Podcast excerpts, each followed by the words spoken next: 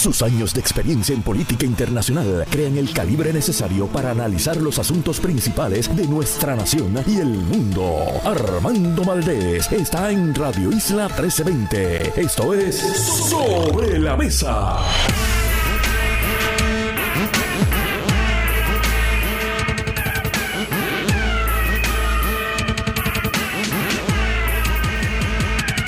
Buenos días, Puerto Rico. Soy Armando Valdés. Usted escucha Sobre la Mesa por Radio Isla 1320.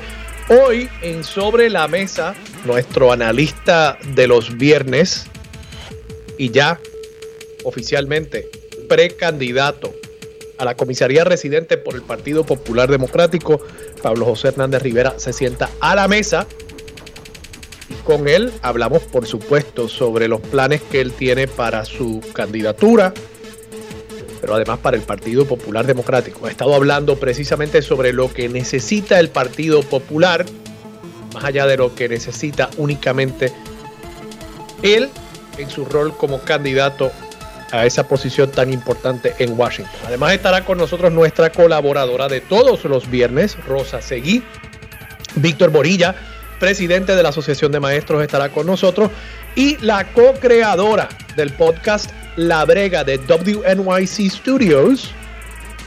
Hablamos con ella el año pasado cuando hicieron pública la primera temporada del programa La Brega. Tienen una segunda temporada que está buenísima. Yo he podido escuchar algunos episodios ya del programa. Es sobre la música puertorriqueña. Cada episodio va a estar tocando una canción distinta de nuestro cancionero popular y analizando cómo eso hace un reflejo de la realidad puertorriqueña actual.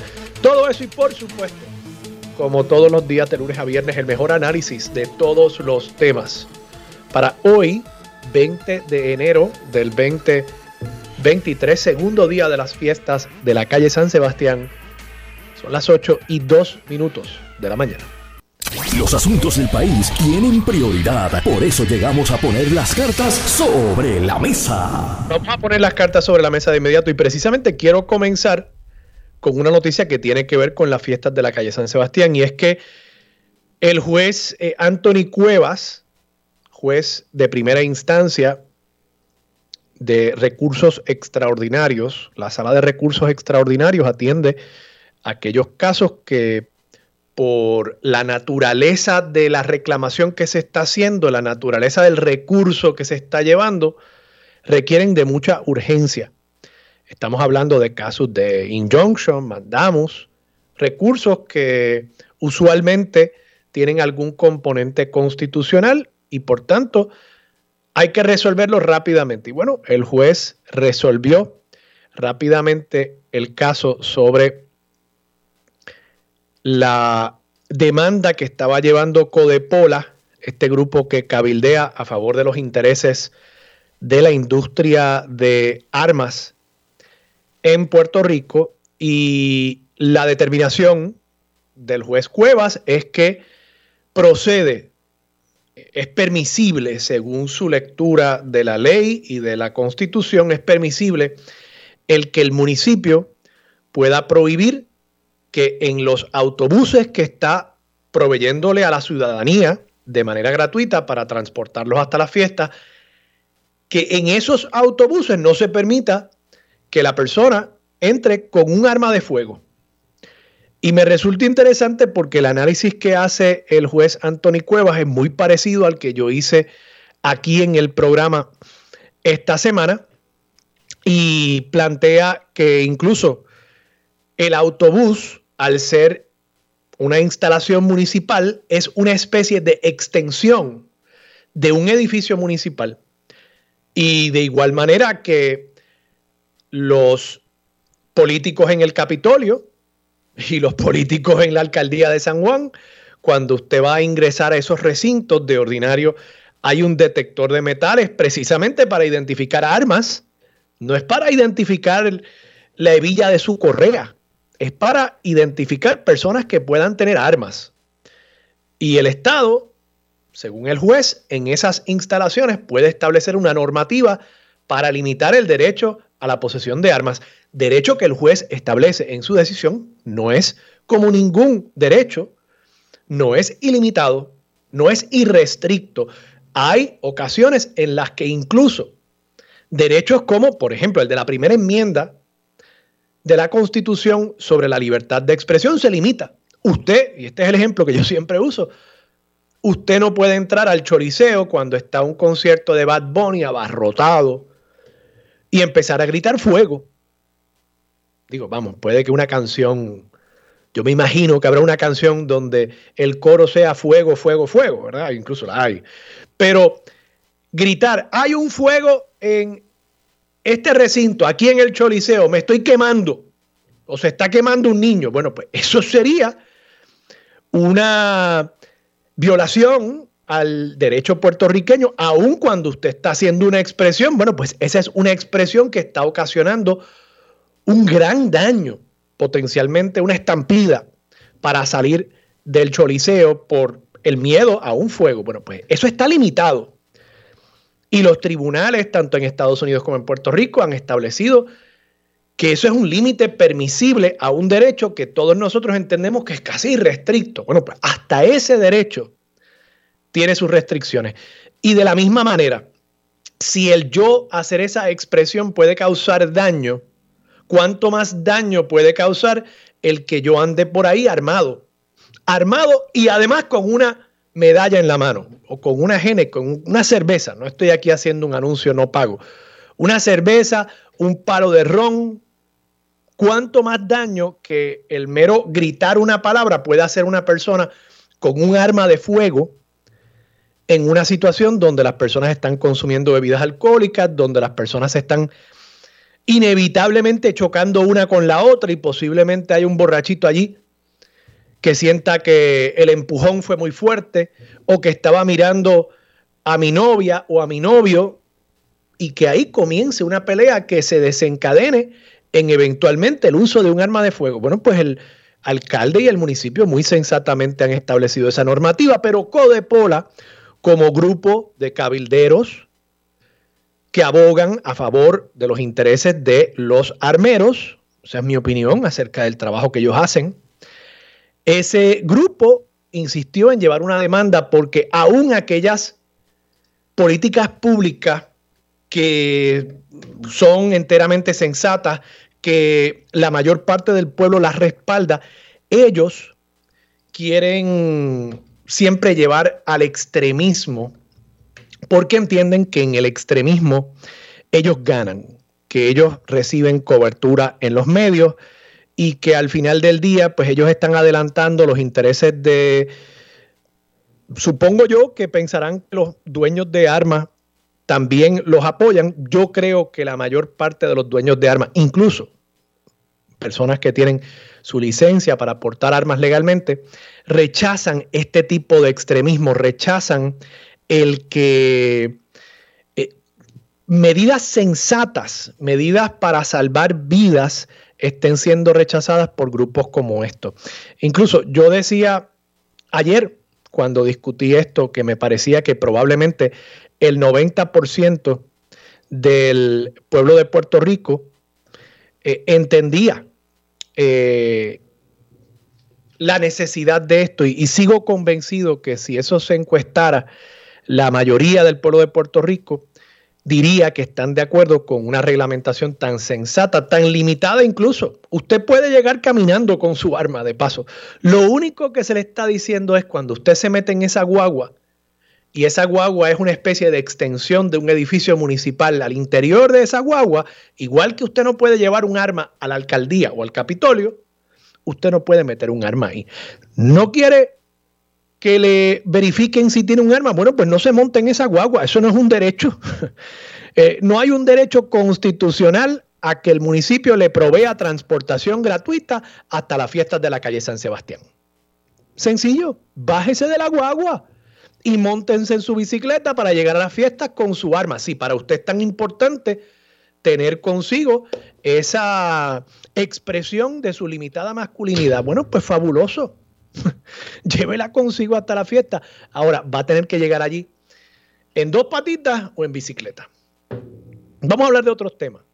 Yo sé que ustedes pensarán que me apasiono con esto, pero es que la verdad que el, extremismo y la polarización a la que nos están tratando de llevar continuamente los políticos y grupos de interés como estos es algo que realmente deja a uno boquiabierto. Bueno, pasando a otros temas, quería también eh, comentar una noticia que se publica en diversos rotativos en el día de hoy referente a el nuevo plan fiscal que está presentando el gobierno ante la Junta de Supervisión Fiscal. Hay reunión de la Junta de Supervisión Fiscal.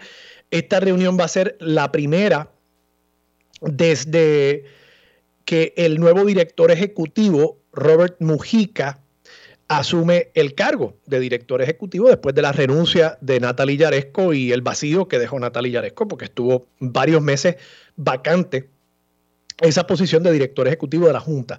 El gobierno, en voz de Omar Marrero, que es, por supuesto, secretario de Estado, pero además el director ejecutivo de la Autoridad de Asesoría Financiera y Agencia Fiscal, AFAF, indicó que va a haber en este nuevo plan fiscal propuesto, que la Junta ahora tiene que evaluarlo, va a haber cero austeridad. Incluso, en lugar de austeridad, y austeridad no es otra cosa que recortes en el gasto gubernamental, en lugar de austeridad lo que va a haber es más gasto. En otras palabras, ya se acabó la quiebra y por tanto lo que toca ahora es comenzar a repartir el bacalao. Entonces, yo primero que nada cuestiono la sabiduría de ya haber decretado que estamos en momentos de bonanza cuando todavía, por ejemplo, se está debatiendo en el tribunal la quiebra de la Autoridad de Energía Eléctrica. Y yo sé que me dirán, no, mira, pero es que la autoridad es una corporación aparte y como corporación aparte tiene sus propios ingresos y por tanto esa quiebra es algo que está totalmente ajeno al resto de la quiebra del Estado. Y legalmente tendría razón. Ahora, políticamente lo que se discute en la calle, lo que oye la jueza, lo que oyen los bonistas, lo que oyen los abogados de las partes, es que aquí está sobrando el dinero. Entonces, mientras está sobrando el dinero, ese mismo gobierno está diciéndole a la jueza, no, no, espérate, espérate, no me puede subir la tarifa de la Autoridad de Energía Eléctrica demasiado porque es que no podemos pagarla. ¿Qué va a pasar con el bolsillo de la gente? Y en algún momento yo me cuestiono si los abogados de los bonistas y acreedores de la autoridad no dirán, bueno, espérese. Usted acaba de decir aquí en la página 8 del periódico El Nuevo Día del viernes 20 de enero que se acabó la austeridad, que aquí hay chavos para repartir. Bueno, si a usted tanto le preocupa el costo que pueda tener un aumento tarifario para los usuarios del sistema eléctrico, para los consumidores del sistema eléctrico, pues usted destine dinero del Fondo General para solventar esa diferencia y que a nosotros se nos pague lo que le prestamos a la autoridad. ¿Por qué tenemos que sacrificarnos nosotros los bonistas cuando ustedes los contribuyentes, que coincide el grupo de contribuyentes con el grupo de consumidores de la autoridad, ustedes dicen tener dinero para repartir? Bueno, pues repártanlo de vuelta a los consumidores de la autoridad para que no les afecte a ellos el aumento tarifario, pero a mí me pagas del dinero de la autoridad. Yo siento que es un error estar planteando esto cuando todavía la autoridad está en un proceso de quiebra. Eso es lo primero. De paso, que ya hemos visto en ocasiones anteriores que el gobierno de Puerto Rico ha asignado dinero para que no se diera un aumento en la factura de la Autoridad de Energía Eléctrica. Recientemente el gobernador lo hizo con dinero federal de la respuesta a la pandemia. ¿O nos olvidamos? Entonces, si lo pudo hacer con ese dinero, de nuevo, me cuestiono si los bonistas y acreedores no van a decir, bueno, pues si usted tiene dinero ahora estatal que ni votándolo se acaba, y a usted le preocupa tanto el bolsillo del consumidor, pues usted resuelva con su consumidor, que además es su elector, le, van a agradecer a usted políticamente es hasta algo beneficioso para usted, que usted sea el salvador del bolsillo del consumidor de la autoridad, pero a mí, a mí, pues me toca que se me pague lo que yo le preste a la autoridad. Pero quizás ese momento ya pasó porque de nuevo estamos en bonanza.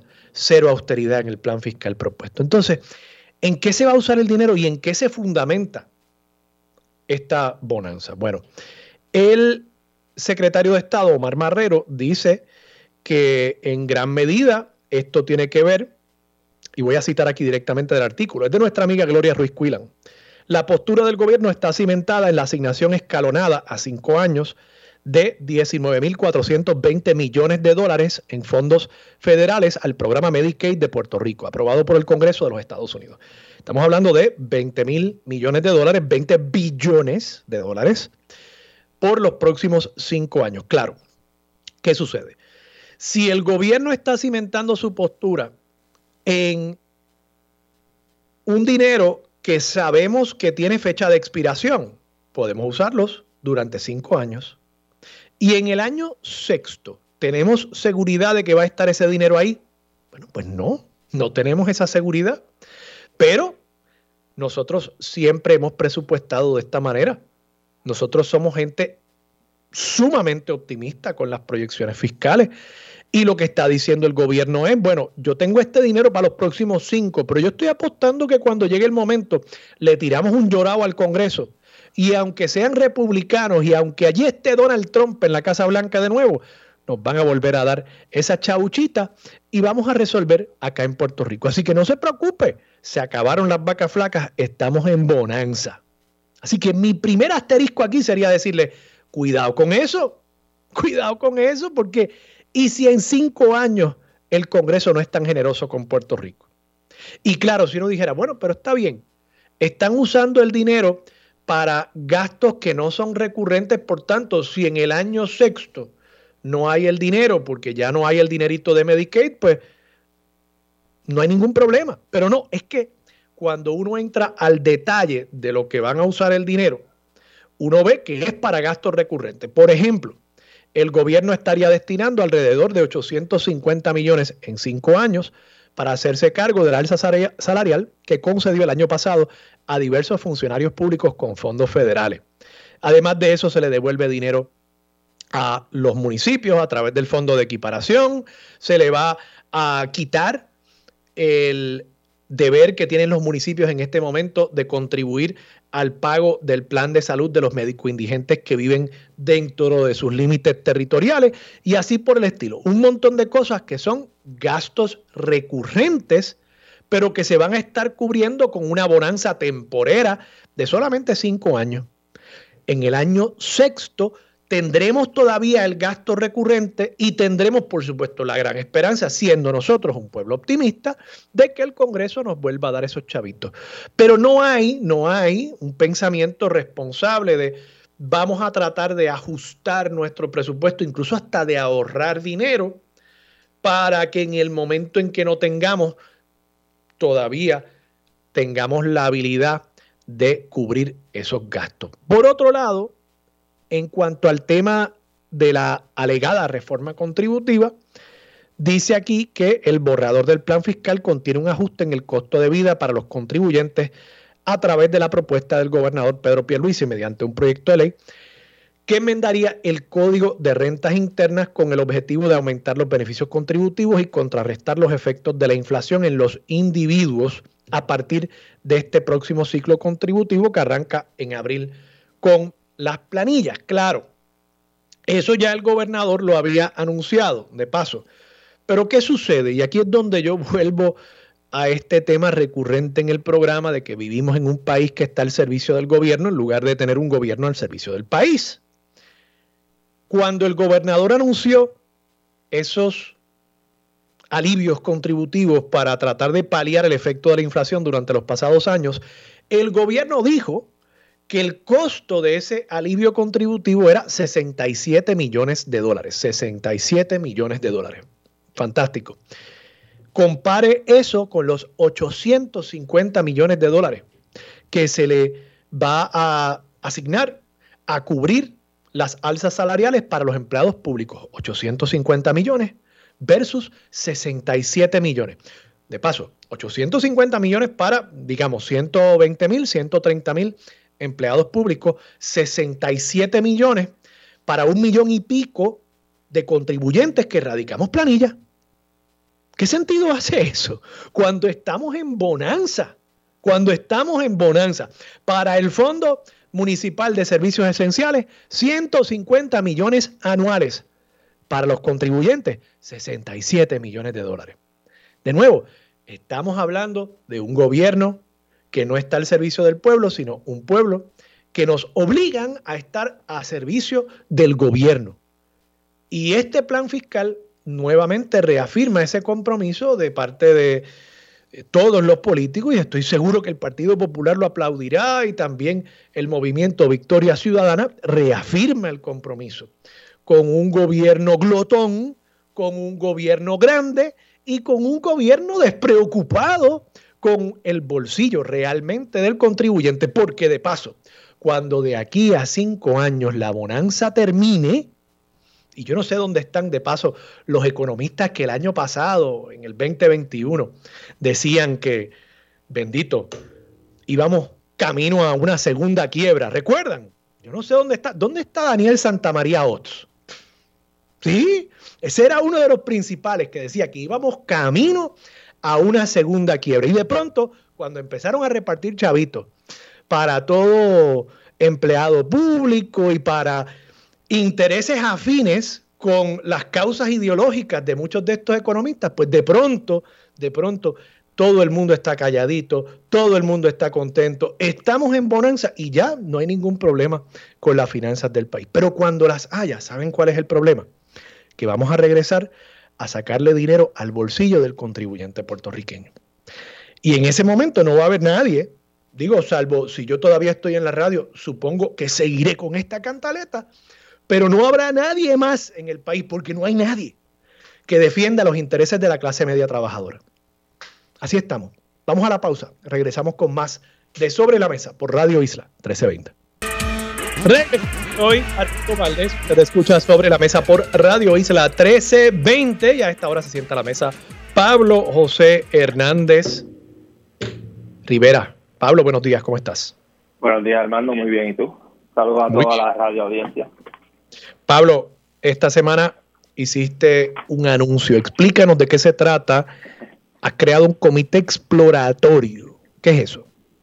Un comité exploratorio es legalmente lo mismo que un comité de campaña y una candidatura ante los ojos de la ley federal, pero es lo que uno hace cuando anuncia, ¿verdad?, con tanto tiempo de anticipación a las elecciones, una candidatura. En este caso, pues, una precandidatura para comisionado residente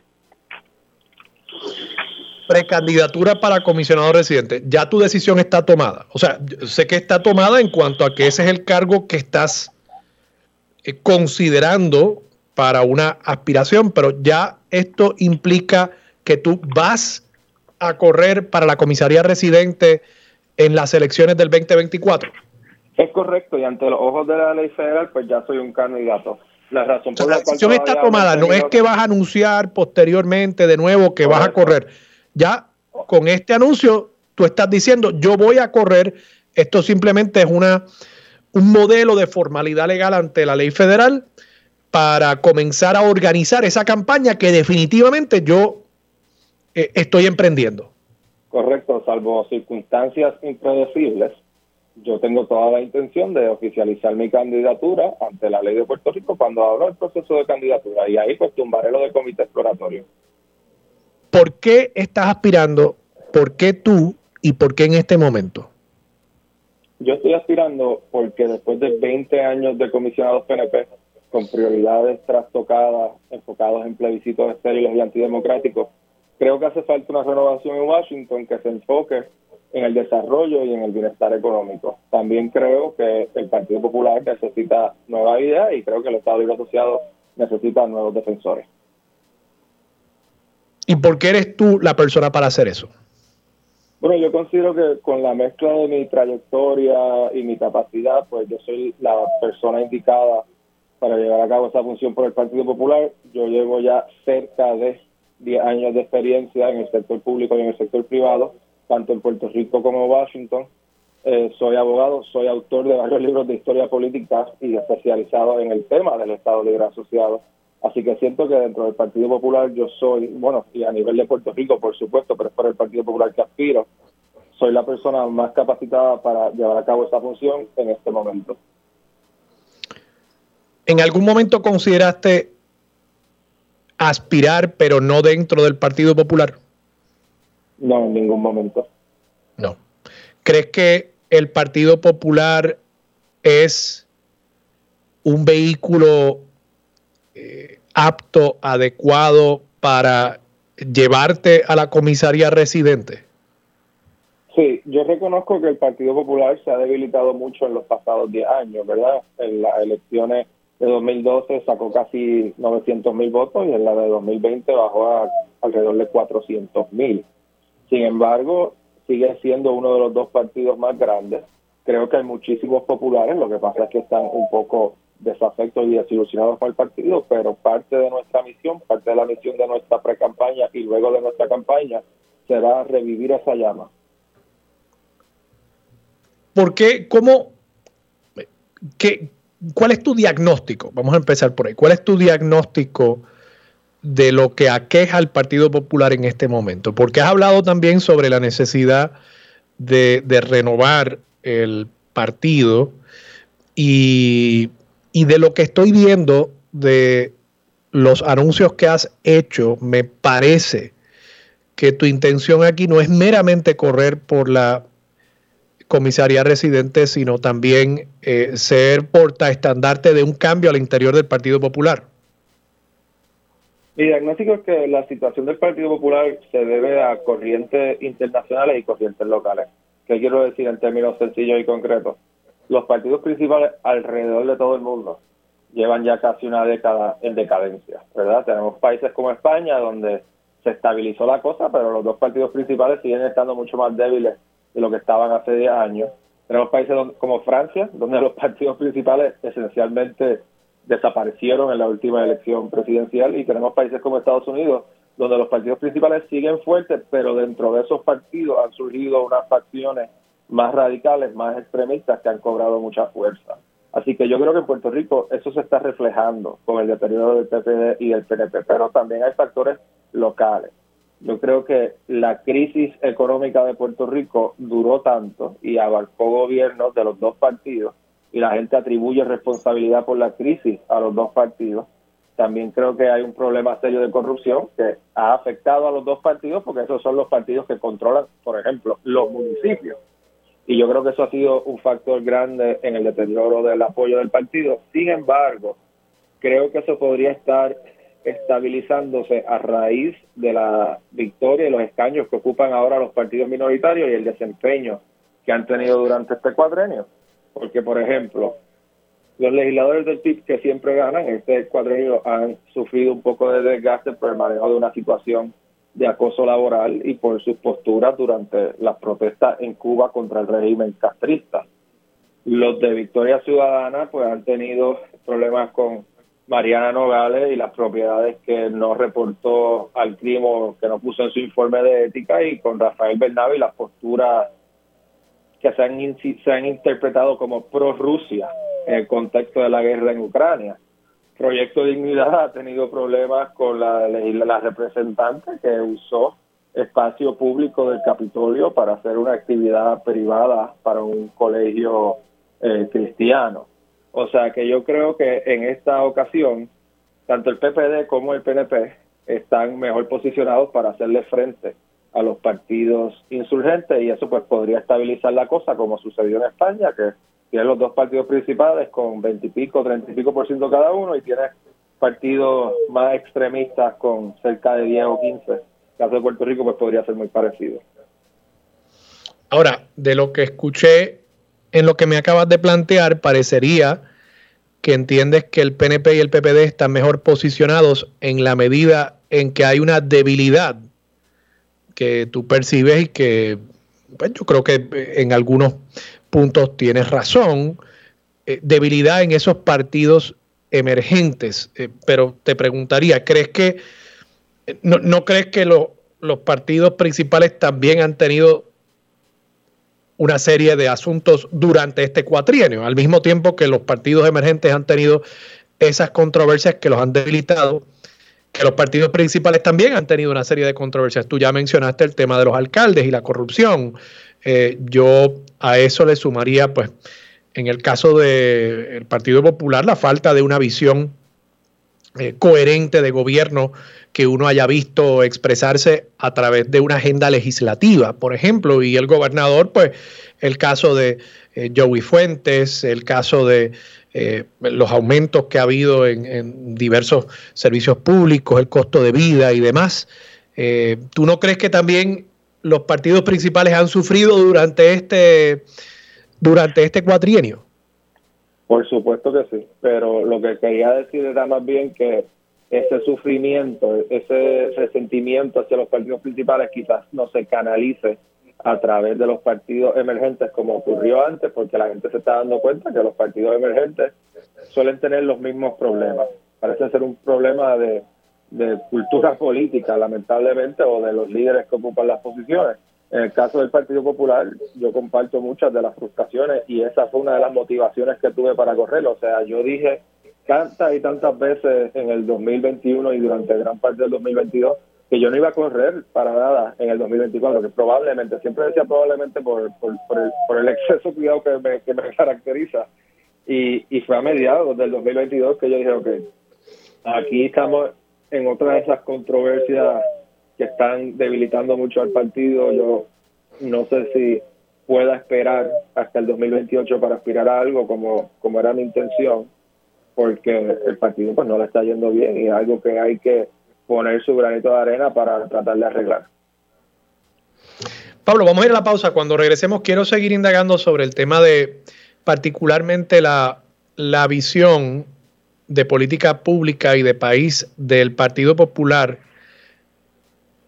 porque eh, si bien comprendo tu argumento, creo que el partido ha carecido de una visión, de un programa que una eh, a, incluso al liderato y que una además a la base del Partido Popular. Eh, y, y, creo que eso es algo de lo que tú estás tratando de atender y me gustaría indagar un poco más sobre cómo tú entiendes que se puede volver a dar algo de coherencia, eh, reconociendo que siempre van a haber algunas diferencias, ¿no? Pero algo de coherencia al Partido Popular en cuanto a su razón de ser. Con eso regresamos aquí en Sobre la Mesa por Radio Isla 1320. Se escucha Sobre la Mesa por Radio Isla 1320. Sigue sentado a la mesa Pablo José Hernández Rivera. Pablo, te dejé sobre la mesa la pregunta acerca de la visión del Partido Popular Democrático, visión de país, visión programática, visión de política pública. Y, y, creo que ha sido una de las cosas que ha faltado y eso ha afectado a candidatos y candidatas del partido. Por ejemplo, eh, Charlie Delgado en las elecciones pasadas, famosamente con el tema de la perspectiva de género, patinó en un debate y eso ocasionó que muchos eh, se molestaran con él porque entendían que se estaba distanciando de posiciones históricas del Partido Popular Democrático. Incluso yo tengo que recordar que fue eh, una legislatura del Partido Popular Democrático bajo la gobernación de Rafael Hernández Colón en el año 89, que aprobó la ley 54 sobre violencia eh, doméstica. Y me pregunto yo si hoy el Partido Popular Democrático estaría aprobando una ley como esta en la que incluso en su exposición de motivos se planteaba que esto era un problema principalmente que afectaba a, la mujer. Eh, y hoy por hoy me sospecho que habrían fundamentalistas, eh, tanto dentro y fuera del Partido Popular Democrático, que dirían, no, pero es que la violencia hay que atenderla como un todo. Y no hay tal cosa como este tipo de violencia y aquel tipo de violencia. Y entonces nos, nos avestruzaríamos ante un problema social como lo sigue siendo la violencia de género y la violencia doméstica en el país. Entonces, de nuevo, mi, mi pregunta es si si el partido todavía tiene una visión coherente de hacia dónde quiere llevar el país. En, otras palabras, una razón de ser para, para ese partido político. Coincido en que tiene un problema de coherencia programática, creo que parte del problema es, pues, tiene unos funcionarios que ven su función como una función bien básica de servicio público, ¿verdad? De resolver problemas de la gente, lo cual está muy bien, pero necesita como un trasfondo, una base más sólida de cuál es la visión y el programa del Partido Popular, como tú mencionas. Te quiero aclarar, cuando se aprobó la ley 54 hubo mucha resistencia de la misma naturaleza de la que se está articulando. Eh, y, recuerdo ir a la hija de Berla González, que fue la, autora de esa ley, eh, narrar lo difícil que fue aprobarla, que habían legisladores que decían, pero ¿cómo que yo no, cómo que yo no le puedo pegar a mi esposa? ¿Cómo, ¿Cómo, tú me vas a meter preso por eso? O sea, así de feo fue. Yo reconozco una realidad, que es que el partido pues tiene gente bien liberal y tiene gente bien conservadora. Yo creo que los liberales se enfocan en el área metro, los más conservadores están en las áreas rurales, es un problema bien, bien común y tradicional de, los partidos políticos. Yo hablo del Partido Popular como un triángulo, ¿verdad? Tú trazas una línea de izquierda a derecha y la punta del triángulo está en el centro. Y mientras te vas alejando del centro, pues cada vez hay menos gente. En inglés se llama el bell curve, ¿verdad? Pero el triángulo es un término mucho más sencillo que todo el mundo entienda. Y yo le he dado mucha cabeza a cómo manejar estos asuntos sociales, puesto que yo soy una persona bastante liberal en los temas sociales, pero reconozco que soy más liberal que el puertorriqueño y probablemente el popular promedio y que un partido pues tiene que balancear esos distintos intereses. Y yo creo que la, la salida probablemente será algo más o menos así, que el Partido Popular no va a aprobar nada que represente un retroceso en los derechos civiles de las personas y en los asuntos verdad de igualdad etcétera. Y que probablemente va a dar flexibilidad para que cada uno de sus miembros vote según su conciencia en cuanto a medidas de progreso. Y ahí pues entonces será en el proceso de primaria que cada candidato pues empujará en su dirección y se decidirá democráticamente eso ¿Tú crees que el Partido Popular es de naturaleza eh, centro-izquierda o centro-derecha? En cuanto a esos temas sociales y hasta económicos. Es más de centro-izquierda y si lo ponemos en el espectro político de Puerto Rico, pues obviamente está a la izquierda del Proyecto de Dignidad y el PNP, pero está a la derecha de Victoria Ciudadana y el PIB.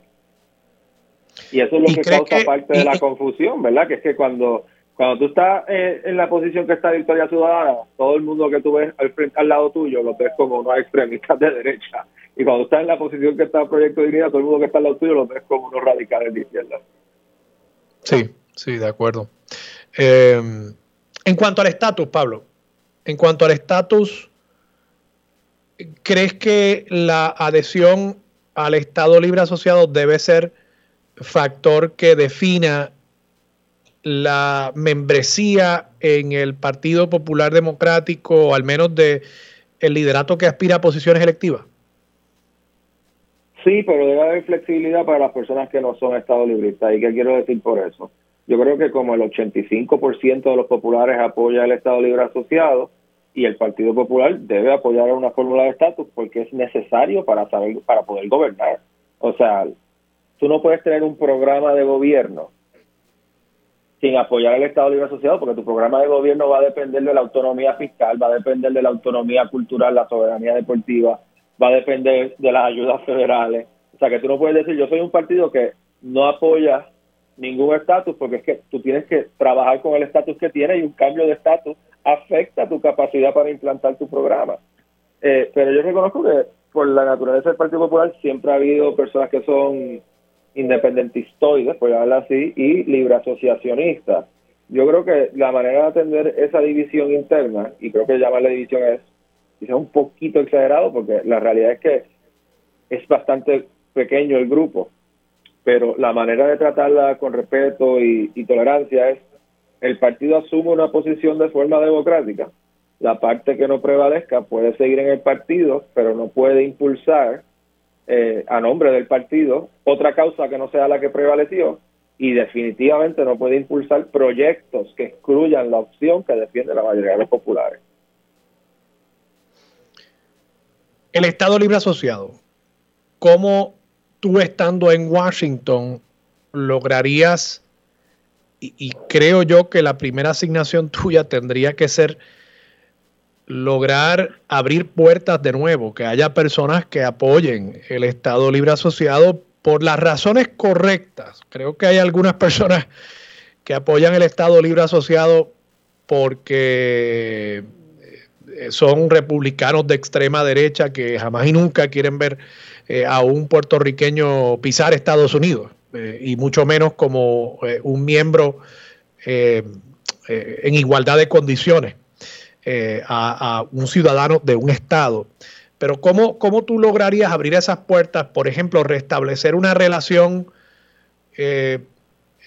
no digo yo una relación, pero reabrir una conversación con Nidia Velázquez, por ejemplo, que fue históricamente una aliada del Estado Libre Asociado, para que vean las bondades de ese modelo y de algún cambio o progreso en ese modelo político.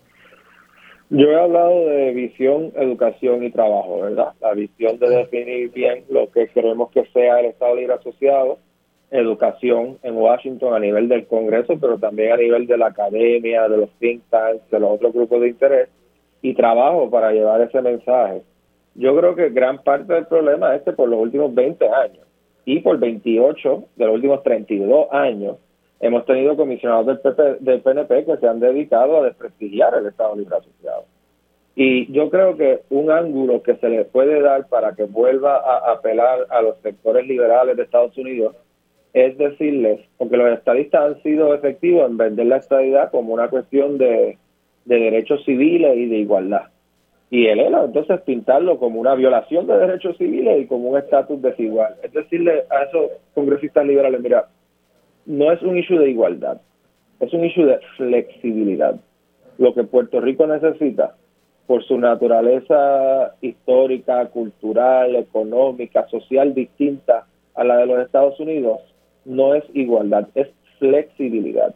Necesitamos flexibilidad en las leyes contributivas que aplican, necesitamos flexibilidad en las leyes de desarrollo económico que aplican, etcétera. Y yo creo que con ese argumento de flexibilidad uno puede abrirle las mentes y enmarcarlo más como una causa progresista que como, pues, como un issue de igualdad, que es lo que han hecho los estadistas. Pablo José Hernández Rivera, muchas gracias por estar disponible otro viernes más para Sobre la Mesa. Estaremos hablando de nuevo de aquí a dos semanas y en aquel momento pues eh, me contarás cómo va todo, cómo va particularmente. Yo sé que eh, eh, estás recaudando dinero, estás organizando equipos, estás reclutando voluntarios, ver cómo de aquí a dos semanas de este anuncio tan importante para ti y tu familia, cómo va toda esa organización. Así que gracias por estar disponible para Sobre la Mesa. Gracias a ti. Vamos a la pausa. Regresamos con más de Sobre la Mesa por Radio Isla 1320. Yo soy Armando Valdés, usted escucha Sobre la Mesa por Radio Isla 1320. Lo próximo, Rosa Seguí ya está sentada a la mesa en el estudio, la veo tomando café. Quiero averiguar quién se lo llevó, si ella lo trajo de la casa, qué marca es, si está caliente, si es con leche. Víctor Bonilla también estará con nosotros, presidente de la Asociación de Maestros de Puerto Rico. Y en el último segmento, a las 9.35 de WNYC Studios, la creadora de el podcast La Brega, Alana Casanova, estará con nosotros. La semana que viene lanzan la segunda temporada de ese podcast. Esta ocasión dedicada a canciones puertorriqueñas. Comienzan con Preciosa. Yo escuché ya el primer episodio, está extraordinario. Eso es lo próximo aquí en Sobre la Mesa por Radio Isla 1320. Su compromiso con la justicia social, los derechos humanos y la equidad la convierten en pieza clave para discutir los temas sobre la mesa. Ahora se une a la mesa la licenciada Rosa Seguí Cordero. Soy Armando Valdés, usted escucha sobre la mesa por Radio Isla 1320. Rosa Seguí, buenos días, ¿cómo estás? Buenos días, Armando. Estoy bastante bien, contenta de estar aquí. Un saludo a todas las personas que nos sintonizan y estaba muerta de la risa con tus comentarios del café. ¿Y es café? Es café, es café negro. Me tomo el café negro con poquita azúcar y lo traje desde casa. Muy bien, muy bien. Eh, yo tengo que tomar café todas las mañanas, si no... ¿Y cómo te lo tomas tú? ¿Cómo te lo yo me lo tomo sin azúcar, no me gusta eh, echarle azúcar y, con un poquito de leche. Con un poquito de leche, cortadito. Cortadito, básicamente, sí, sí, sí, sí. Pero eso es eh, esencial, si no uno no funciona. Yo, eh, ahí está, he visto anuncios muy graciosos sobre eh, una mamá que se levanta eh, y nadie se da cuenta que es la mamá, es como si fuera un zombie y está caminando por la casa así. Ah. Entonces cuando le dan café, así como que eh, todo el mundo en la casa corriendo a hacer el café y le hacen el café y cuando se lo toma se convierte en la mamá y todo el mundo, buenos días mamá, ¿cómo está? Pues así me siento yo, así me siento yo. Pues muy bien, muy bien. Rosa, varios temas que discutir esta mañana. Comencemos precisamente con uno que está ocupando la atención de muchos de nosotros, eh, en, por lo menos en la zona metropolitana, en la zona de San Juan, y creo que todo Puerto Rico, estas son nuestras fiestas nacionales, eh, las fiestas de la calle San Sebastián. Y específicamente un asunto relacionado al uso, portación de armas y una demanda que ha llevado Codepola contra el municipio de San Juan, que ya el juez Anthony Cuevas, por lo menos a nivel de instancia, no sé si ellos van a apelar, a nivel de instancia eh, dio a lugar a la solicitud de desestimación del municipio. Ellos querían obligar al municipio a que aún en las guaguas gratuitas que el municipio está ofreciendo para llevar a las personas hasta la fiesta, que eso no es un derecho, usted no tiene un derecho a ir gratuitamente a la fiesta, eso no está en la constitución. Pues en esa guagua, Codepola quería que la gente pudiese entrar armada, porque ellos querían que estas fueran unas fiestas armadas. Y qué bueno que el alcalde y el municipio identificaron una manera, me parece a mí, permisible desde el punto de vista constitucional de limitar ese derecho razonablemente para asegurar que estas fiestas se lleven en paz y armonía.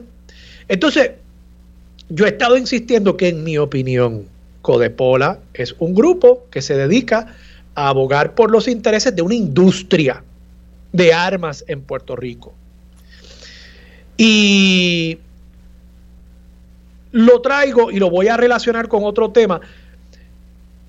Uno de los argumentos que usa Codepola y que usan los que defienden los derechos de portar armas en Puerto Rico es que realmente no se cometen delitos con armas legales, que la mayoría de los delitos en Puerto Rico son con armas ilegales. Resulta que en lo que va de este año 2023 han habido tres incidentes fatales con eh, una relación de violencia de género. Dos mujeres que han muerto a manos de sus parejas o exparejas y dos hermanos, hijos de una señora que estaba en una relación con una persona y que fueron a reclamarle por unas amenazas que le había hecho y ese individuo sacó un arma y mató a esos dos muchachos, así que yo entiendo que son víctimas también de esta misma ola de violencia de género que estamos viviendo. ¿Cuál es el denominador común en estos tres casos? Que el agresor utilizó un arma para la que tenía licencia de portación. Son armas legales que se están usando para cometer estos delitos. ¿Qué te parece a ti? Y también tenemos que mencionar el, el feminicidio y luego suicidio que ocurrió a finales de año también con el, líder policíaco, ¿verdad? Retirado de la policía. Eh, y también tenemos que traer a colación los temas que hemos discutido aquí sobre ese número desproporcionado de querellas de violencia doméstica dentro de la policía de Puerto Rico, que son armas legales, que son armas, como dicen, de, oficio, oficiales. Eh, así que no guarda relación con lo que estamos viviendo. Abrimos los periódicos, vemos las estadísticas de, de la violencia mayormente de género, pero también de la violencia generalizada en Puerto Rico eh, mayormente vinculada al, narcotráfico. Eh, así que me parece que existe un interés legítimo del Estado en regular el uso de las armas de fuego en su transporte público. Yo creo que, es razonable, yo creo que hay que hacer un balance eh, de intereses Y yo creo que si hay un tema que se toca eh, en todos los espacios, en todos los días y mayormente los lunes, es los asesinatos que ocurren en el fin de semana, la violencia que ocurre en el fin de semana y la violencia específicamente en contra de las mujeres, el alza en feminicidios, que fueron 79 feminicidios en el 2022.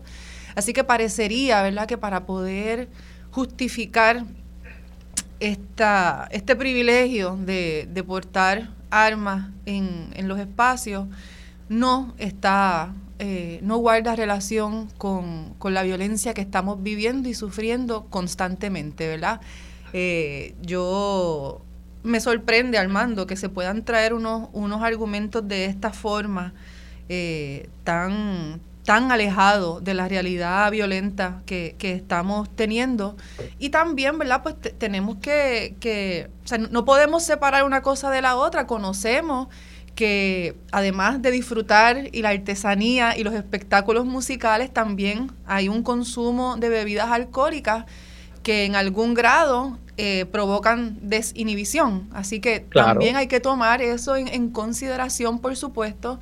Queremos que sean actividades eh, del disfrute para todas las personas, incluyendo a la niñez, eh, incluyendo a, la, adultez, a las personas con diversidad funcional eh, así que si queremos que continúe siendo ese ambiente alegre de, fiesta, con las precauciones debidas, ¿verdad? Por, la pandemia y las situaciones de salud, esto tiene que formar parte de ello. Así que qué bueno que ha prosperado la, en el tribunal, ¿verdad? La, la, la desestimación y esperemos que no se continúe entonces eh, el, el, proceso en, en, el Tribunal Apelativo y en el Supremo, ¿verdad? Y que podamos entonces no tener esa incertidumbre de las personas que quieren también eh, eh, disfrutar y tomando en consideración también ese efecto que tiene en las personas que son víctimas y sobrevivientes de violencia doméstica y de género, tener que ver a personas, ¿verdad?, con, con armas eh, en la cercanía.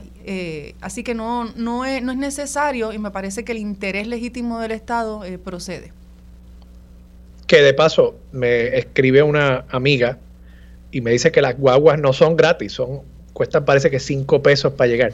Lo digo porque es que además eso añade a mi argumento. Si fueran gratis, quizás alguien podría decir, bueno, pero espérate, ¿Por qué tú me estás excluyendo de eso? No, mira, cuesta cinco pesos.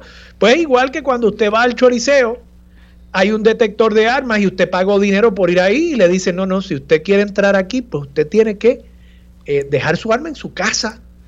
Es lo mismo, es exactamente lo mismo. Pero, de nuevo, aquí es la insistencia de querer tener a todo el mundo armado y yo creo que de generar noticias. Por eso a veces yo tengo cuidado con traer estos temas porque pienso que a la misma vez le estoy haciendo un favor eh, discutiendo el tema, pero por otro lado, pues no, podemos ignorar la polarización a la que pretenden llevar el pueblo. Yo creo que es importante que lo traigas, Armando, ¿verdad? Y, traer este eh, una visión de, solidaridad y empatía, ¿verdad? Como que cuál es la, el interés del Estado. ¿Qué, ¿Qué, queremos que sea ese mensaje que se lleva a las familias? Porque es que de verdad yo pienso que las fiestas de la calle San Sebastián son familiares. Esto se invita a todo el pueblo de Puerto Rico a, participar eh, y, pues es lamentable que querramos entonces traer eh, unas armas de fuego que están directamente relacionadas con la violencia, ¿verdad? No, no existe ninguna necesidad de, esto. Rosa, e, en otros temas, eh, hoy se publica un estudio que realizó el grupo Ayuda Legal Puerto Rico de la amiga Ariadna Godró la licenciada Ariadna Godro, ellos se dedican a eh, prestar servicios legales principalmente eh, en, casos de vivienda, se han enfocado mucho en eso, ¿no? Eh, y es interesante el resultado de, de, estas estadísticas, lo que se desprende de aquí es que de los 6.500 casos por desplazamiento que atendió ayuda legal, y entiendo que usan desplazamiento porque estamos hablando de desahucios por renta, como también casos de eh, ejecución de hipoteca, ¿no? Cualquier tipo de, eh, medida legal, jurídica, para sacar a una persona de su casa, de su vivienda. Pues de los 6.500 casos que atendió ayuda legal durante el 2022, el 70% correspondía a mujeres jefas de familia, 70%. Y yo creo que eso es importante eh, destacarlo porque apunta a una realidad eh, y es que eh, la pobreza, la precariedad económica en nuestro país tiene cara de mujer. Y, es un asunto que, que no discutimos con la frecuencia que deberíamos hacerlo, ¿no? Porque es un tema también de justicia social, es un tema de igualdad. uno puede enfocarse únicamente en, en los derechos legales y jurídicos, pero también está el tema económico y social eh, y cómo uno atiende eso para asegurarse de que estas personas eh, eh, tengan el derecho a la dignidad de un techo sobre su sobre sí sobre su familia pues yo creo que también es importante y el enfoque exclusivo en si se están cumpliendo con los procesos y no se le están violando los derechos legales nos cegaría a esta otra realidad, porque pues, si el desahucio se dio legalmente, pues no hay ningún problema, no, pues no podemos decir eso, ¿verdad? Si se está desahuciando a mujeres con sus hijos y no tienen a dónde ir, aunque se haga conforme a derecho y respetándole todos los derechos legales, tenemos todavía un problema subyacente que es el social y el económico. Eh, ¿qué, ¿qué, te parece a ti? ¿Cómo tú analizas este tema y cómo, cómo lidiamos con esto de cara al futuro? Pues varias cosas. El, desplazamiento es, ¿verdad? Eh, son muchas las causas. Esto, hay muchos temas que, que, se juntan para que entonces estas condiciones económicas precarias las veamos reflejadas en el desahucio. Es decir, ¿verdad? La, la violencia económica como una modalidad de violencia doméstica todavía no se nos fue la luz. todavía eh, no está tipificada en, el código. Esa es una de las legislaciones que se pretende traer, que, es muy importante y que, lo que, y que lo que logra y que lo que pretende es que vemos aquí que la mayoría de estos casos son madres jefas de familia. Lo que significa madres jefas de familia son personas, ¿verdad?, que, están a cargo de todo un hogar. Eh, y cuando decimos madres, pues sabemos que tienen, están a cargo de la crianza, ¿verdad?, de una o más eh, niñez en su, en su espacio. Y lo que esto está, lo que nos está diciendo esto con el 70% de los casos quiero que sepas que es el 70 de todos los casos de ayuda legal, no solo los casos de, desahucio, ¿verdad? E, este, este número de los 70 es que son una, en su mayoría mujeres las que tienen que acudir a pedir servicios eh, legales. Y vemos también en esta historia, que es algo que, que me desgarra el corazón, que no es solo en los tribunales, Armando, llegan también a pedir ayuda ya sin hogar, ya desahuciadas, que es un problema que tenemos porque entonces no se está siguiendo la ley, ¿verdad? Que trae unas protecciones. Y, y, a veces no conocen de, de, que tienen recursos para reclamar sus derechos, ¿no? Para nada, por supuesto, claro, sí, sí, están en un estado de indefensión. Pero que ese estado también de, precariedad y de indefensión, precariedad económica, de injusticia económica, está también atado al hecho de la violencia doméstica, ¿verdad? Ese ciclo de violencia que hace que las personas tengan que escapar de un, de un lugar donde encuentran esa violencia, pero están sin techo.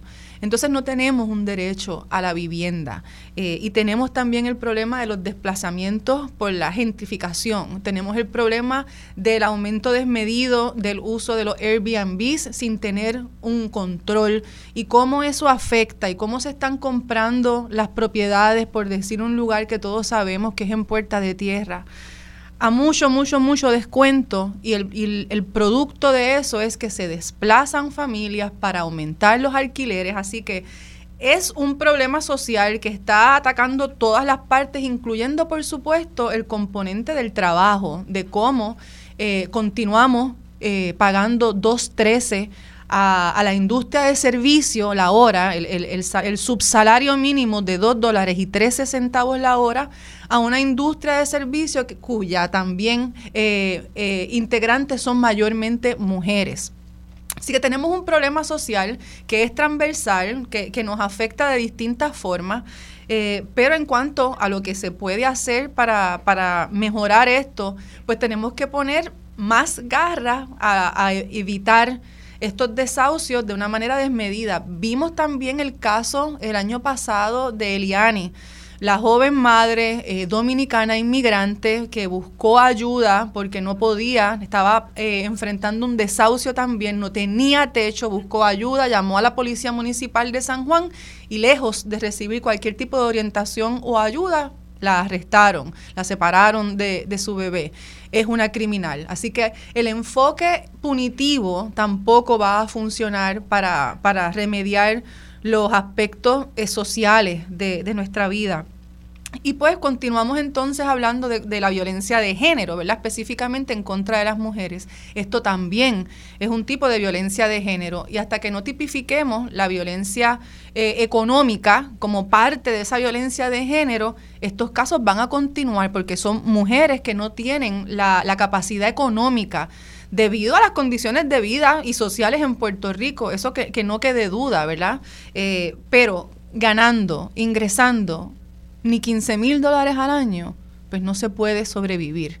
No solo no se puede sobrevivir, no se tiene acceso a, techo, a una vivienda y tampoco podemos darle calidad de vida a esa niñez que tenemos y esto entonces nos ocasiona la perpetuación del, ciclo de violencia, Armando. Para poder salir de estos ciclos de, de, violencia, tenemos que hablar de la justicia económica y eso en Puerto Rico no está.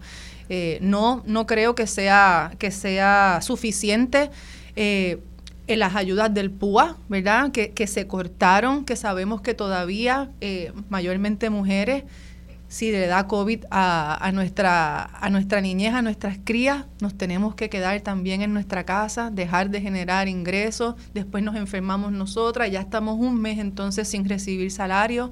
Y, me sorprende, no me sorprende, lamento las respuestas que han, que han dado gubernamentalmente en cuanto a la reconstrucción y recuperación, eh, alegando que han habido desembolsos o, que se están atendiendo eh, las ayudas económicas, eh, el desembolso de los fondos federales, cuando sabemos que esta tardanza de años pues no permite que se recuperen las personas, ¿verdad? Una recuperación tiene que ser, eh, no puede ser tardía. Eh, no puede ser tres, dos, un año después. No hay forma de, recuperarnos eh, de, esto, de estos desastres y económicamente no es posible. Así que aun cuando hubo una paralización de los desahucios, y aun cuando hubo unas ayudas de PUA, eso quedó atrás hace muchos años.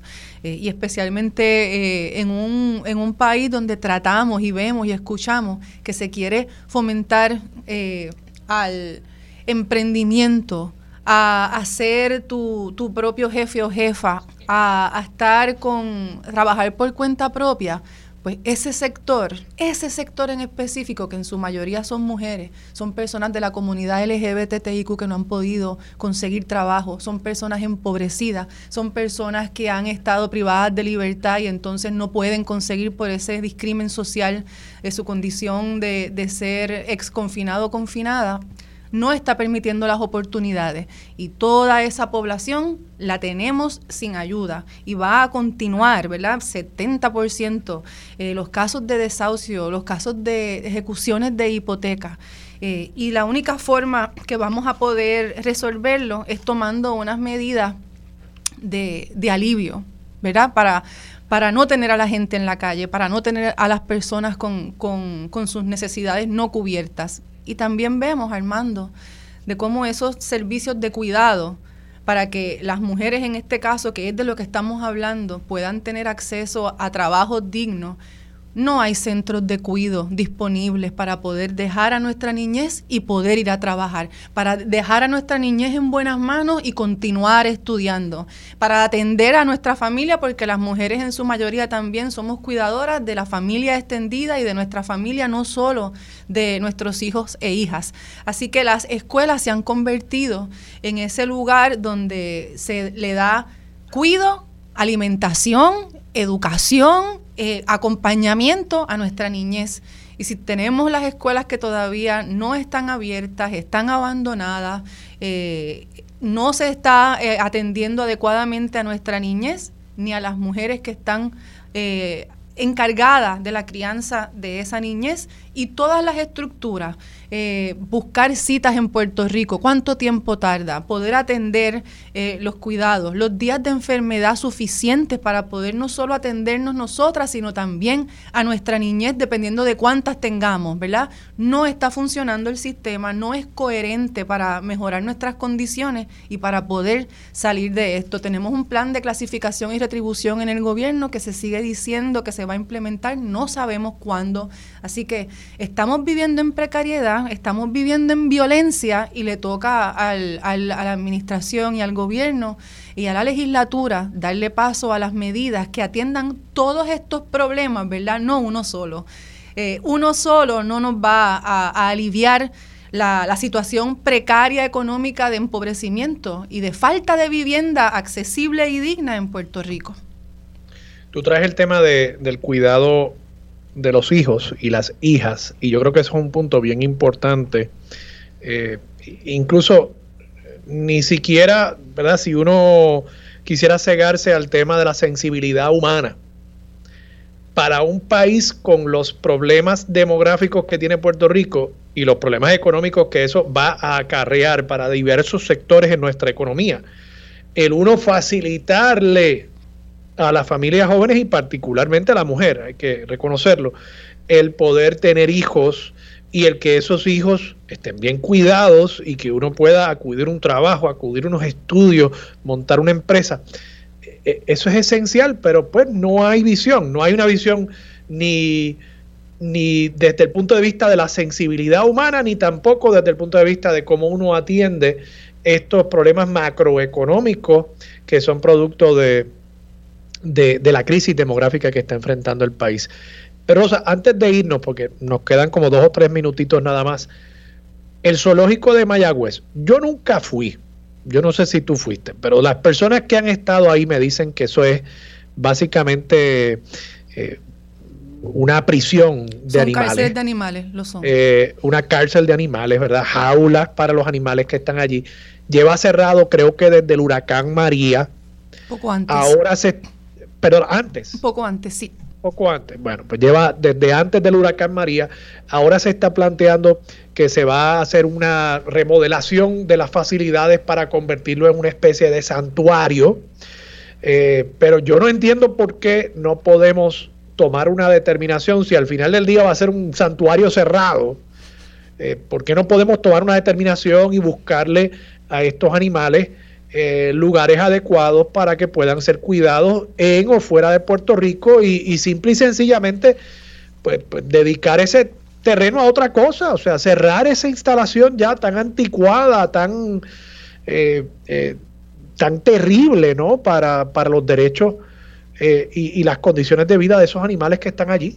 Sí, antiética, ¿verdad? Lo, lo hemos dejado a un lado la, movernos hacia, hacia adelante, eh, como otras, otras jurisdicciones, en cuanto a cómo tratamos a nuestros animales. estamos pues, hablando de la violencia, hablando del maltrato, pues lo, vemos reflejado como sociedad también en el trato a nuestros animales. Y eso pues no habla bien de, de, nosotras. Eh, lejos de ser un santuario, porque mencionar la palabra santuario por decir que es un santuario es incorrecto. No puede ser un santuario, un lugar confinado, pequeño, y tampoco, por ejemplo, la osa nina que, que murió allí. No era Puerto Rico su lugar nativo, es montañoso, es pantanoso, es de Norteamérica, ¿verdad? Así que independiente de que queramos hacer el espacio más grande posible, tampoco va a ser un santuario si no son las condiciones adecuadas de vivienda natural de esos animales. Así que eh, no, no va a ser posible un santuario y yo quiero, en el poquito tiempo que tengo, quiero insistir en que las organizaciones que se dedican a estos temas llevan años informándole al gobierno y lo informaron también en la conferencia de prensa del viernes pasado, que tienen los santuarios identificados, que tienen los fondos identificados y que pueden encargarse de trasladar a los animales que quedan a los santuarios en Estados Unidos y en otros lugares. Y entonces es que quiero entender cuál es la resistencia, qué dice el gobierno o sea, es que hay alguien que, es coleccionista de animales exóticos en el gobierno de Puerto Rico y quiere quedarse con ellos. O sea, que, ¿qué es lo que nos Ese es otro tema, los animales exóticos, ¿dónde sí, están? eso están en definitivamente, eso es una barbaridad también, pero en buenas condiciones tampoco. Pero ¿por qué? O sea, si no es una instalación que esté funcionando porque porque nadie puede visitar allí. O sea, ¿qué, le gana el gobierno a mantener esos animales sufriendo allí? Sufriendo, muriéndose, maltratados. ¿Qué dice?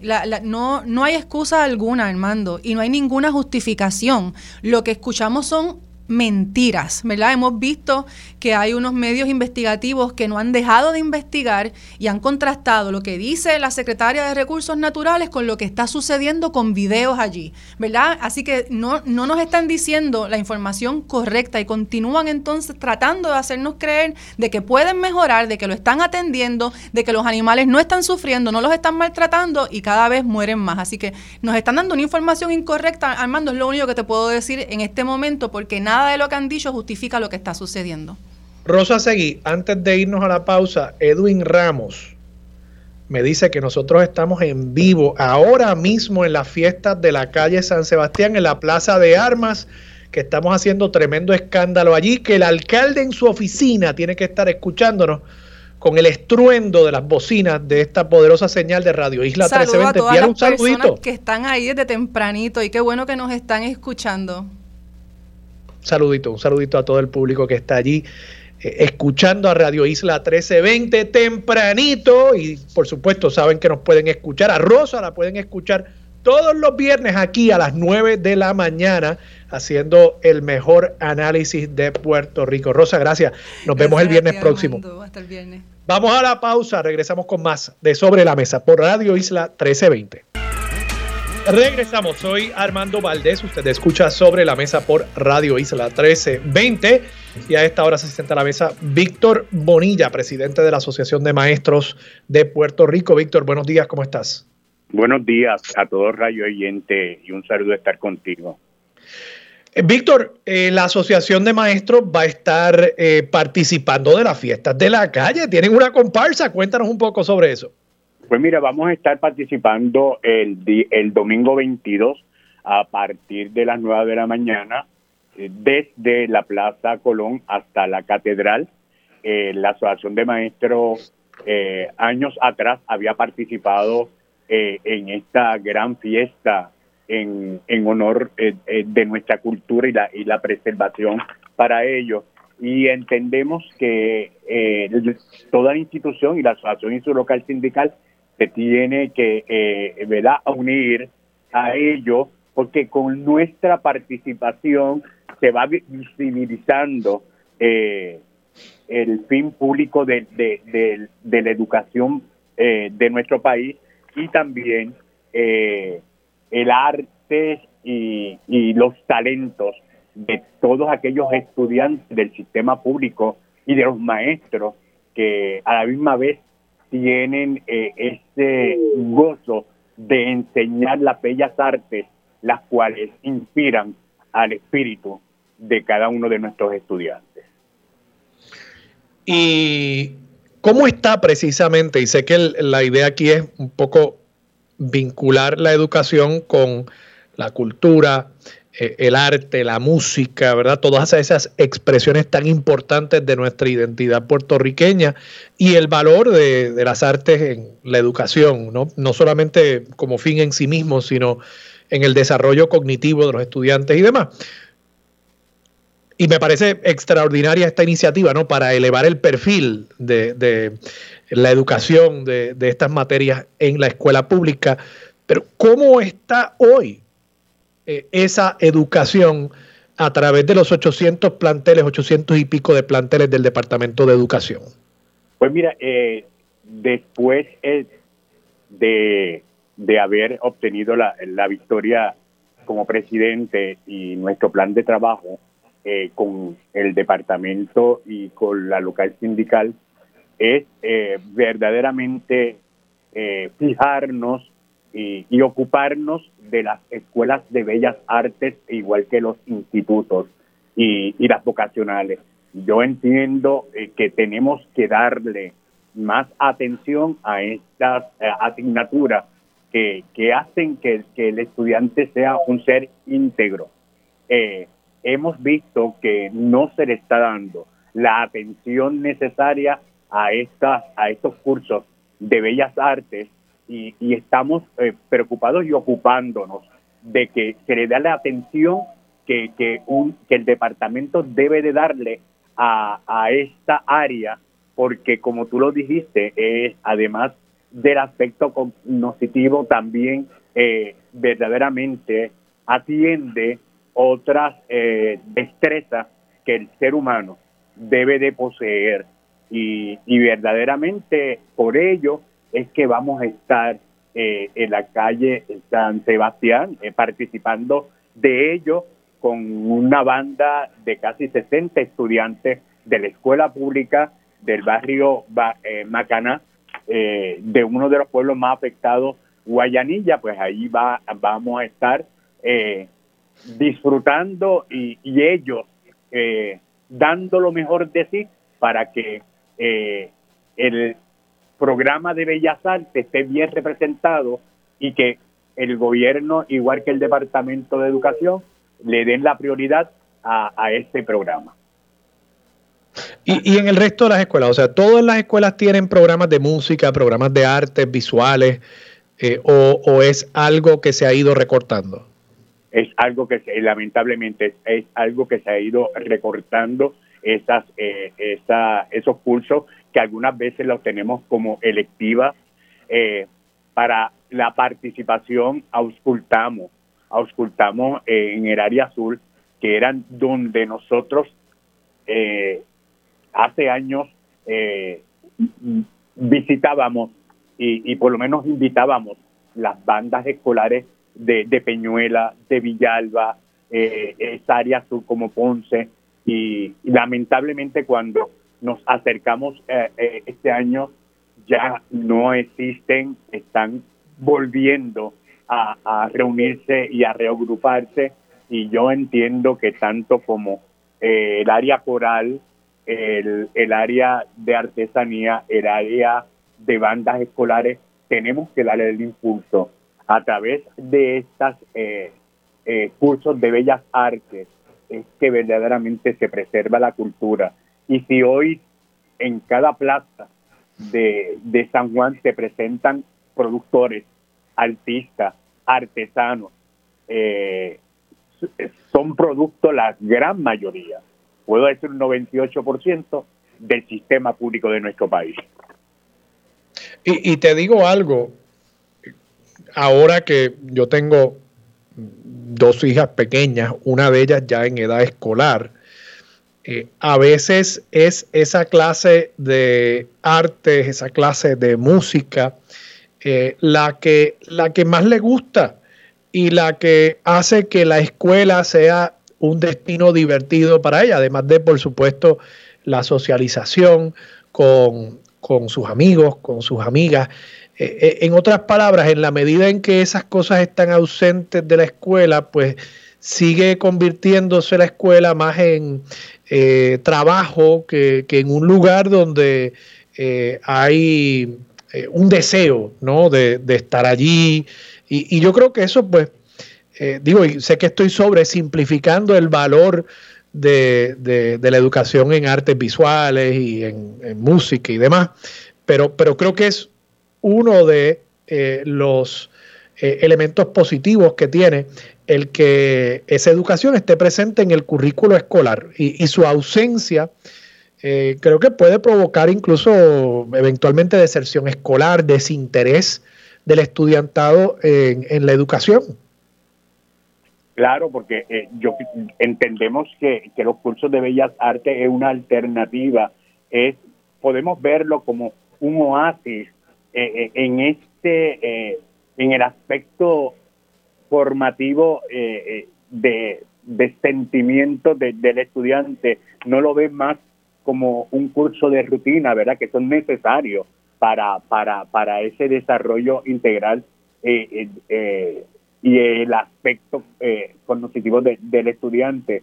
Eh, el estudiante por sí eh, ama y le, y le encanta tanto las bellas artes, pero igual que, que, la educación física, porque son, son cursos que verdaderamente hacen de la educación una, una que sea variada, eh, eh, que no se centre en solamente en esos cursos académicos que persigue verdaderamente que el estudiante adquiera un certificado o un diploma, pero los cursos de bellas artes atienden unas necesidades espirituales a los estudiantes que verdaderamente eh, le hace falta y aún más después de haber pasado eh, eh, la pandemia y, los terremotos y María,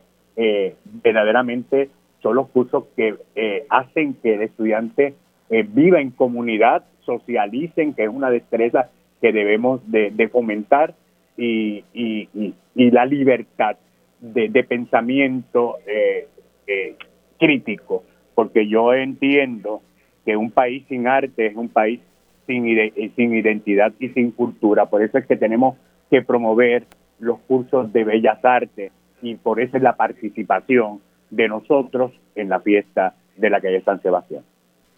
Víctor, la participación de la Asociación de Maestros es este domingo para los maestros que nos estén escuchando a través de todo Puerto Rico e incluso en este momento en la Plaza de Armas allí en el Viejo San Juan. El punto de encuentro, la hora para que puedan unirse a esta comparsa de la Asociación de Maestros.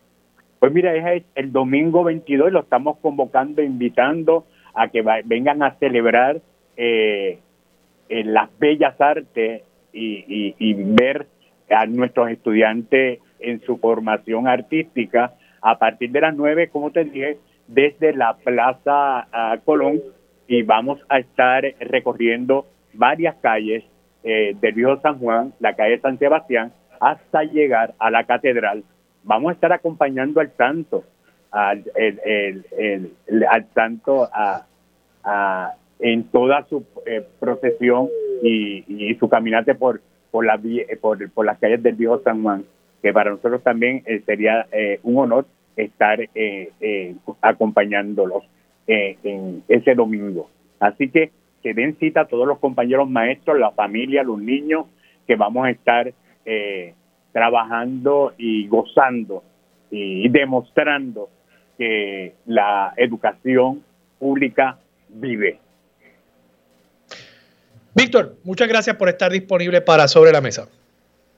Gracias a Víctor ti por, presidente de la Asociación de Maestros de Puerto Rico. Vamos a la pausa. Regresamos aquí en Sobre la Mesa por Radio Isla 1320.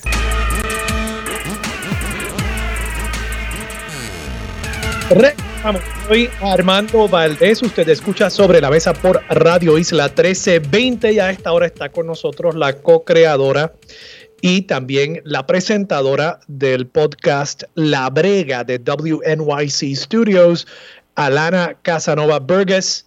Alana, buenos días, ¿cómo estás? Buenos días, saludos. Gracias por estar nuevamente con nosotros aquí en Sobre la Mesa. Sé que el año pasado estuviste cuando se presentó la primera temporada de La Brega. Hay una segunda temporada, ya yo escuché el primer episodio, es eh, un podcast sobre, en esta ocasión, ocho canciones puertorriqueñas. Háblanos un poquito sobre qué es lo que está detrás de La Brega.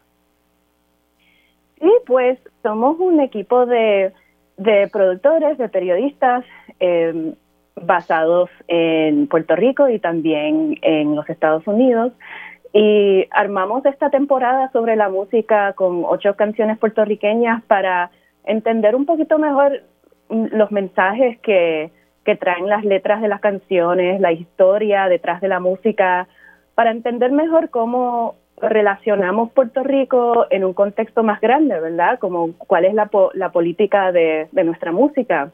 Y también para celebrar la excelencia de nuestra cultura, ¿verdad? Porque Puerto Rico es tan, tenemos tanta representación en, en la salsa, en hip hop, en boleros, o sea, hay tanta excelencia, tanto talento en Puerto Rico y, entre puertorriqueños donde cree, donde sea que están.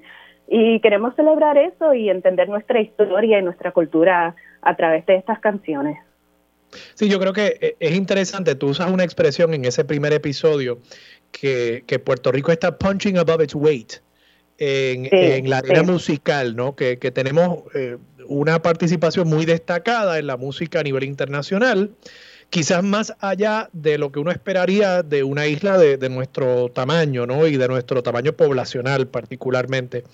En este primer episodio tú escoges eh, la canción eh, Preciosa de Rafael Hernández y a través del el episodio hay un hilo conductor que es una especie de eh, paralelismo, analogía que tú vas desarrollando entre Hernández y Bad Bunny. Háblanos un poquito de eso, porque sé que eh, muchos que nos están escuchando tienen que decir, pero ¿cómo es posible eh, que, que haga esa comparación? Sí, pues quizás es un poco mucho con demasiado, ¿verdad? Pero pero lo que queremos decir en ese primer episodio es que hay un orgullo que podemos sentir en las letras de Rafael Hernández y también una excelencia, ¿verdad? Porque si uno piensa en Lamento Brincano, por ejemplo, esa canción lo ha cantado Facundo Cabral, o sea, Caetano Veloso, como se escucha de, de, de las voces de gente de, cantautores por todo el hemisferio, ¿verdad? Es, famosísimo. Pero es tan puertorriqueño, ¿verdad? Cantando de un jibarito, una palabra que se usa mayormente en Puerto Rico. Pero sin embargo, Rafael Hernández tiene, tiene ese orgullo, ese sentir tan boricua.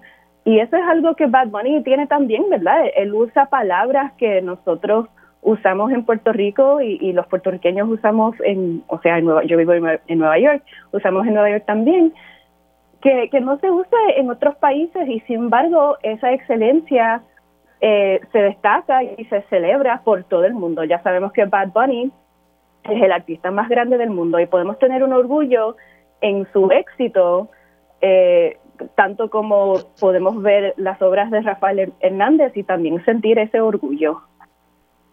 Tú relatas una anécdota al principio de este episodio y, y no sé si esto es lo que provoca, o sea, no sé eh, eh, si es la gallina o el huevo, ¿verdad? Si esto provoca que la primera eh, entrega del podcast sea sobre Preciosa o si ya tú lo tenías pensado y esto simplemente fue el universo enviándote un mensaje, pero llegas a Puerto Rico, se da el aplauso y ¿qué sucede en ese avión que, que te traía acá a Puerto Rico? Sí, estaba ahí sentada, creo que era quizás un vuelo de JetBlue, ¿verdad? Porque siempre, casi siempre lo es. y, y de repente yo oigo a un chamaco unas filas atrás cantando preciosa, pero con una voz increíble.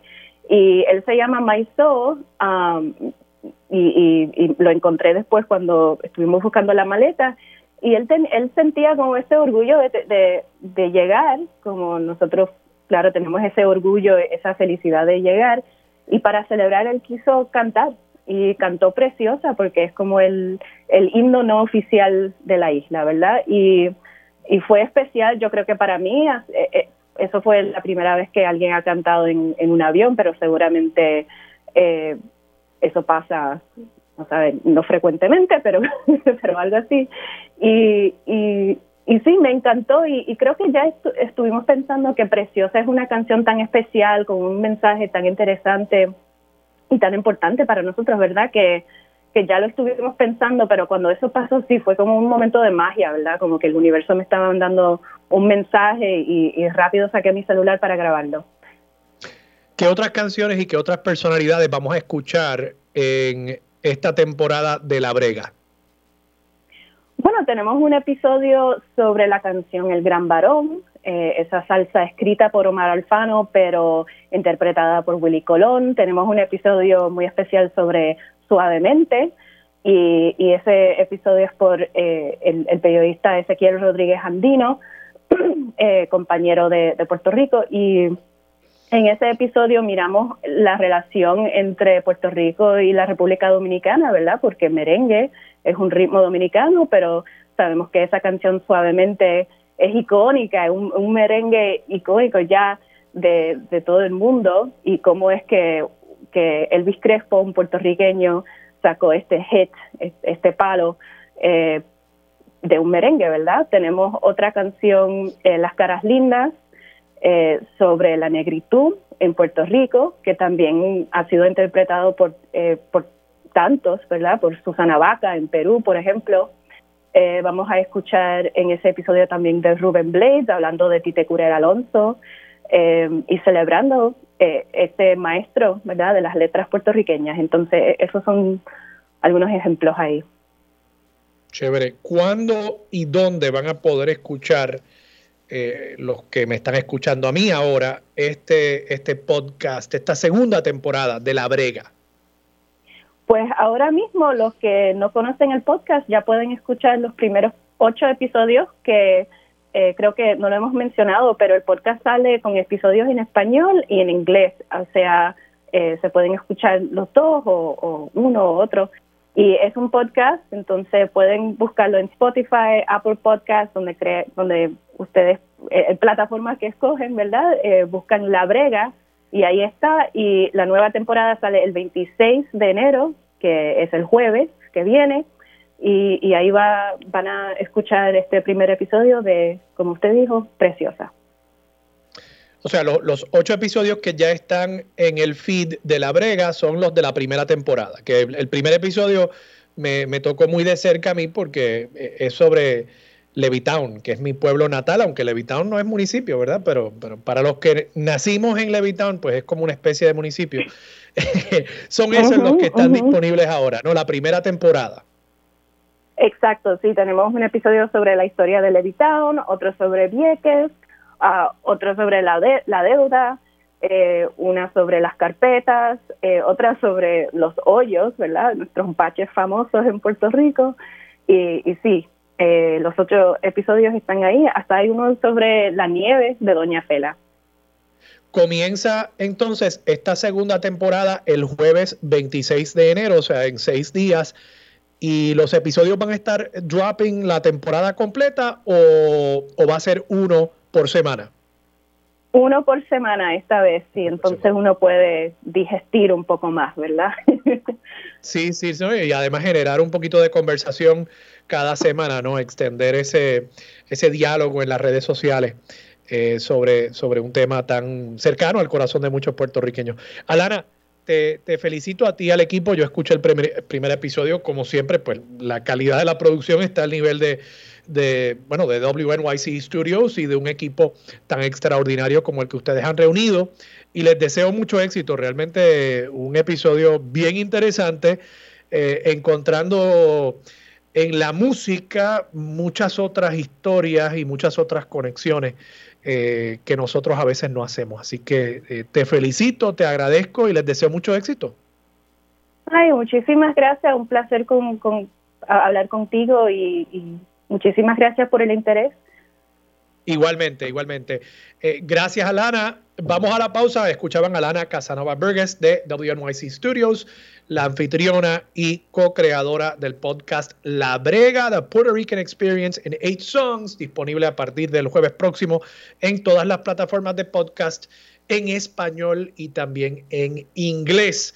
Vamos a la pausa, regresamos desde las fiestas de la calle. Mili Méndez va a estar allí en la Plaza de Armas. Dígame la verdad, es lo próximo aquí en Radio Isla 1320.